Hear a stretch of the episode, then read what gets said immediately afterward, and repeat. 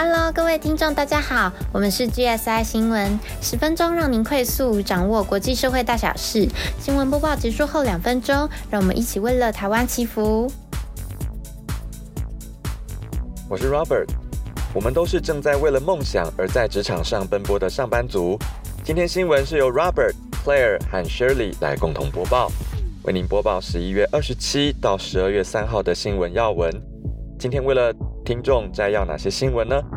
第一则，国内因应 Omicron 的措施；第二则，国内要闻有台铁又传公安意外，二零二一年开放国会论坛；第三则，国际要闻，中法关系新高；欧洲全球门户全球投资战略计划介绍；德国新政府红绿灯联盟；最后是梅克尔专题报道。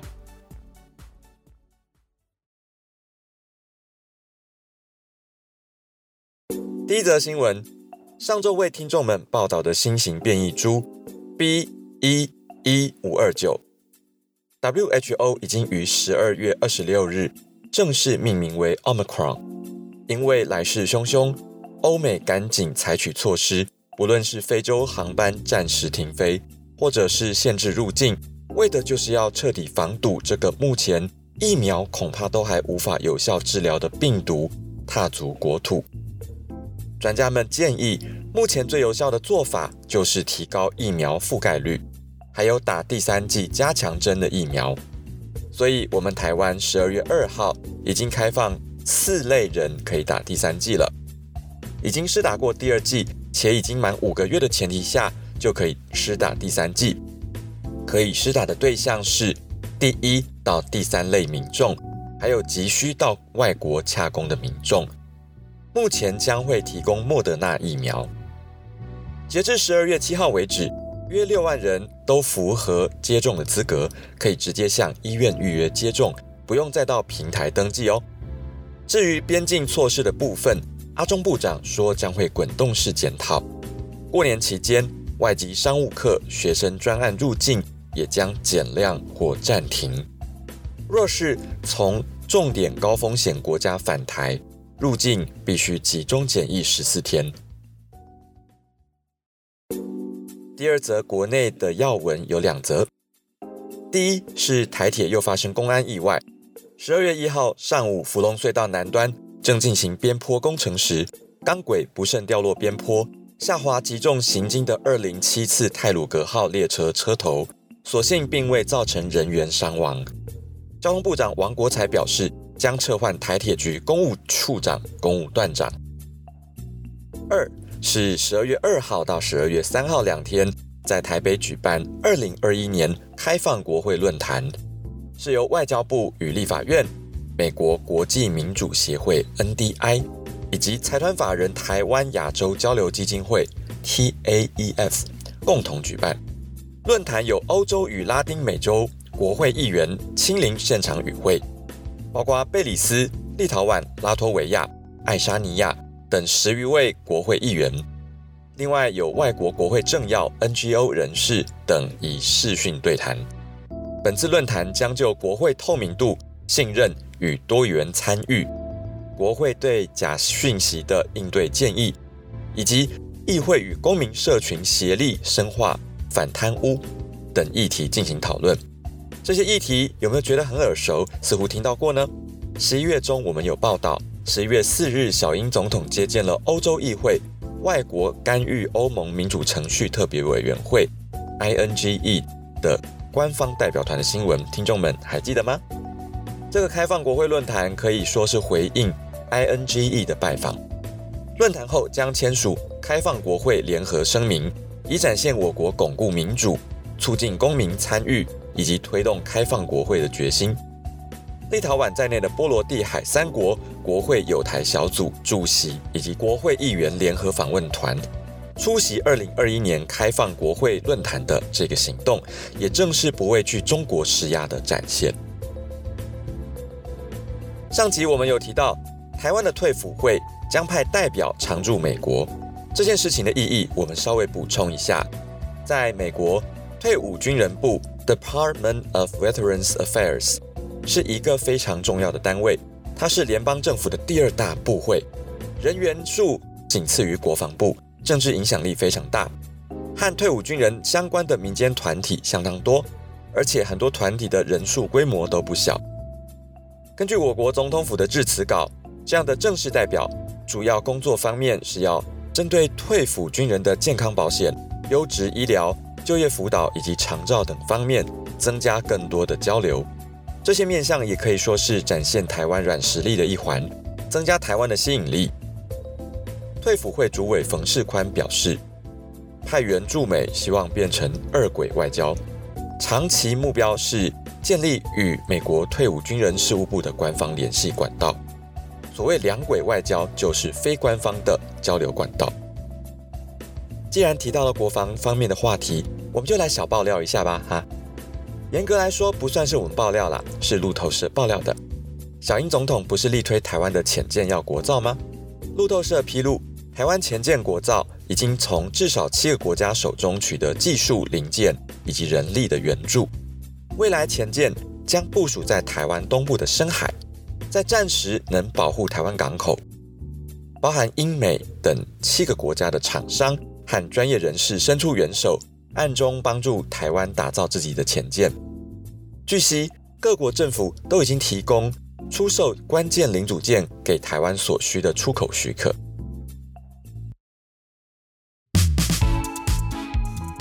好的，我们国内新闻爆料到此啊，是报道到此。接下来第三则，让我们来看国际要闻。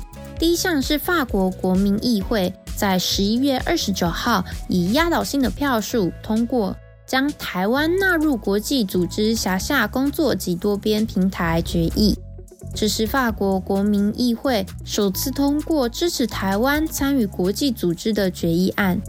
驻法代表吴志忠在议会现场见证台法关系的历史时刻。谢谢台湾的努力，谢谢法国政府与国会的正直与勇气。这份决议肯定了台湾在抗疫及经济发展的成功经验，并认为排除台湾将会危害国际社会的利益，也呼吁法国政府要持续采取具体行动，协助台湾参与 WHA 等国际组织。十一月三十号，法国总统马克宏会见立陶宛总统瑙塞达时，称赞立陶宛设立驻立陶宛台湾代表处这个勇敢的决定，表明在立陶宛对抗中国外交压力及白俄罗斯边界的难民危机之际，法国完全与不变的支持。官方们声明说，在立陶宛承受施压。尤其是在中国关系框架下进行勇敢而抉择所带来的压力或双边后果之际，法国和你们站在一起。第二项国际新闻：欧盟主席冯德莱恩十二月一号宣布了全球门户 （Global Gateway） 全球投资战略计划。根据该计划，欧盟预计二零二一年至二零二七年间投入三千亿欧元。约新台币九点四兆，将协助非洲、亚洲、巴尔干半岛等开发中国家新建铁路、道路、电网、光纤等基础建设，并将在公平和优惠的条件下提供融资，以降低发生债务困境的风险。BBC 报道，该计划未明确指出与中国的对抗关系，但外界认为。计划中强调价值导向、资讯透明以及双向连结，而非单方面的依赖关系，明显是在抗议中国的一带一路为开发中国家带来的债务危机。一带一路计划是二零一三年由中国主席习近平所主导，透过向开发中国家提供资金，来协助新建港口、铁路等基础建设。到目前为止，已将近一百个国家参与。该计划已遍及亚洲、非洲、印太地区，也甚至进到临近欧盟的巴尔干半岛西部。德国常驻欧盟代表科穆贤是全球门户幕后推手之一。他表示，对许多伙伴国家来说，全球门户是一带一路之外具吸引力的选择。一位欧盟官员表示。全球门户以合作伙伴为出发点的做法，如果成功，既可以强化欧盟的地缘政治，又能抑制中国的影响力。西方国家一直批评中国利用“一带一路”计划影响贫穷国家，使得这些国家积欠过多的债务，相关工程投标又不透明，容易产生弊端。今年二月，彭博社报道，斯里兰卡因“一带一路”而积欠中国债务，将深水港租给中国一百九十八年，而今想要重谈协议，遭中国断然拒绝。法新社报道，乌干达也陷入中国“一带一路”的债务陷阱。由于政府无力偿还贷款，乌干达最重要且唯一的恩德培国际机场可能被迫交由中方接管。第三项国际新闻是关于德国的新政府。社会民主党在九月二号的全国大选以微弱优势获选后，三个党派因其颜色。红色、绿色和黄色被称为红绿灯联盟。两个月后，终于确定新政府的大致人选。社会民主党的肖兹预计在十二月会由新国会正式选为总理。绿党的贝尔伯克将出任外交部长，而他的搭档也是该党的联合领导人哈伯克将担任超级部长，一个经济部与环保部结合的新部门。自由民主党的林德纳将成为新的财政部长。就年龄而言，他是德国最年轻的政府之一，也是德国历史上第一次三方联盟政府。红绿的内阁十二月上路后，将面临诸多紧迫的危机，包括疫情复燃及白俄罗斯和乌克兰等地的边界冲突的危机，还有将面临气候危机及能源转型的挑战。专家分析，肖兹主政的德国可能更愿意支持欧洲一体化，并在施压中俄上更贴近美国立场。俄罗斯其实最近军事动作频频，这内容我们一直来不及为各位报道。相关新闻我们会在下一集为各位报道的，听众们敬请期待哟。最后，我们要来深入报道梅克。从二零零五年到二零二一年，共四届的任期，梅克尔稳健务实的领导风格，带领德国度过了无数次的危机，是全球最具影响力的领袖之一。德国总统施坦迈尔说：“梅克尔执政的期间，或许会被看作是我国史上最伟大的时期之一。”今年十月底的欧盟峰会，仿佛是梅克尔的毕业典礼。峰会上，欧洲各国领导人纷纷起立，对着梅克尔一人鼓掌致意。欧洲理事会主席米歇尔还说：“没有梅克尔的欧洲峰会，就像没有梵蒂冈的罗马，或像没有埃菲尔铁塔的巴黎。”比利时总理德克鲁说。十六年下来，他真的在欧洲留下了属于他的印记，在某些困难时刻，帮助二十七个会员做出充满人性的正确选择。欧盟也特别做了一段影片，回顾他参与过的一百零七场欧洲峰会，最后用德文写上：“谢谢你，梅克尔。”好的，那请各位听众跟我一起搭上时光机，回顾梅克尔的政绩。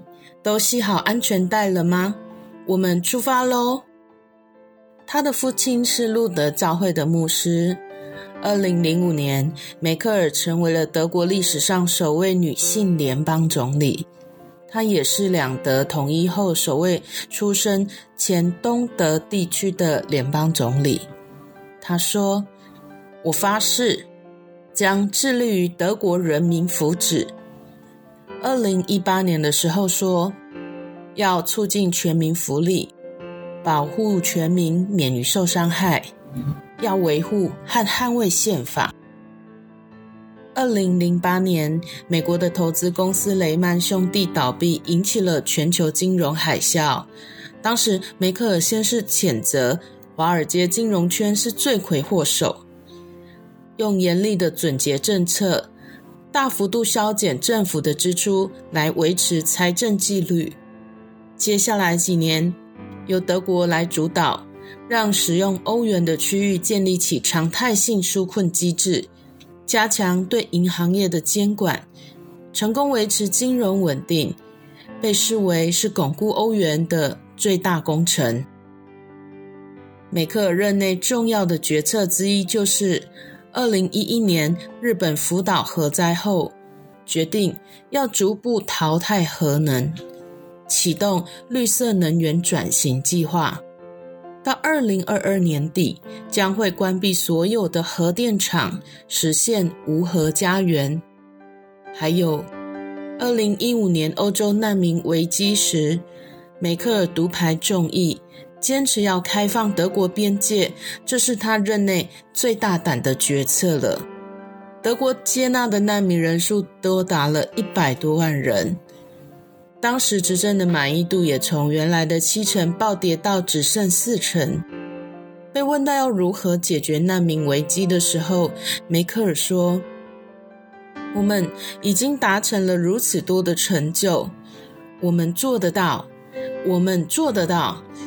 当障碍出现，我们必须克服它。”这句“我们做得到”成了梅克尔的名言。六年后的今天。一百七十万的难民已经融入德国的社会，证明梅克尔当年的决定是正确的。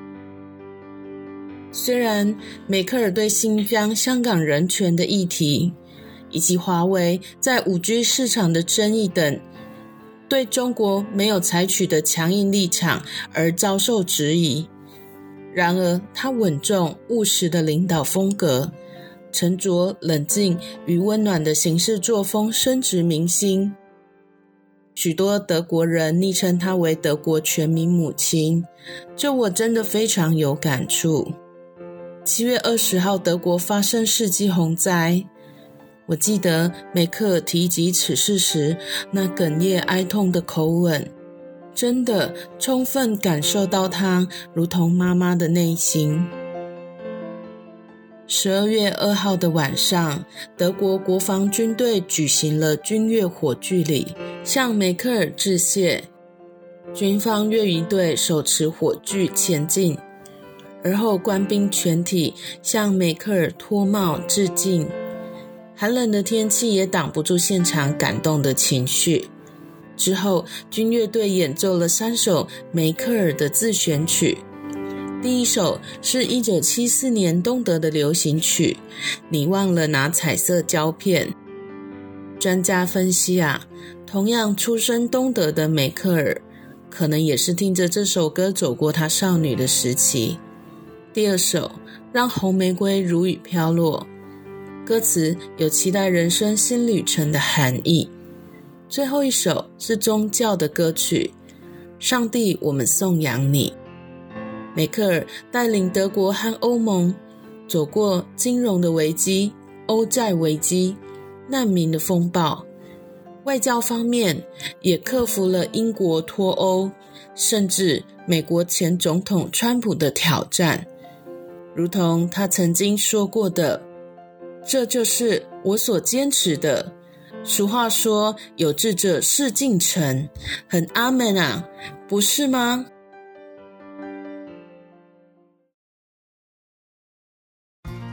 好的，今天新闻播报到此。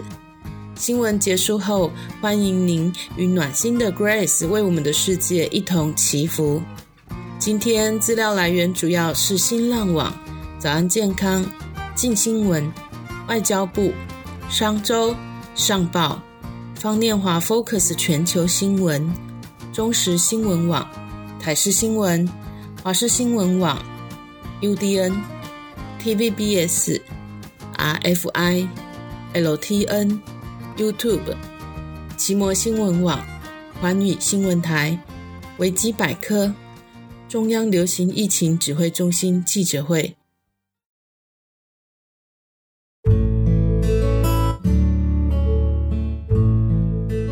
亲爱的神，感谢您保守台湾的疫情能够顺利控制住。然而，看到新的变种病毒来势汹汹，真的很担心地球村的人们健康与经济的问题。希望我们 Podcast 的听众或是基督教国家都能自发性的为此祷告，有效控制疫情，或更强的疫苗能尽快问世，让全世界的国家都能够像台湾一样自由自在的生活。那从最近那些新闻啊，其实看出台湾和各国的呃国际关系逐渐变好，这是神迹，真的很感谢神。那就像德国总理梅克尔，因为他的良善，不为一己之力来经营国家，这些好的行为终究会留在我们的心中，为后人所称颂一般。那愿地球村的我们都能拥有绝对的良善、民主跟济弱扶幼。那朝向更好的目标来迈进，感谢的祷告是奉得圣主的名。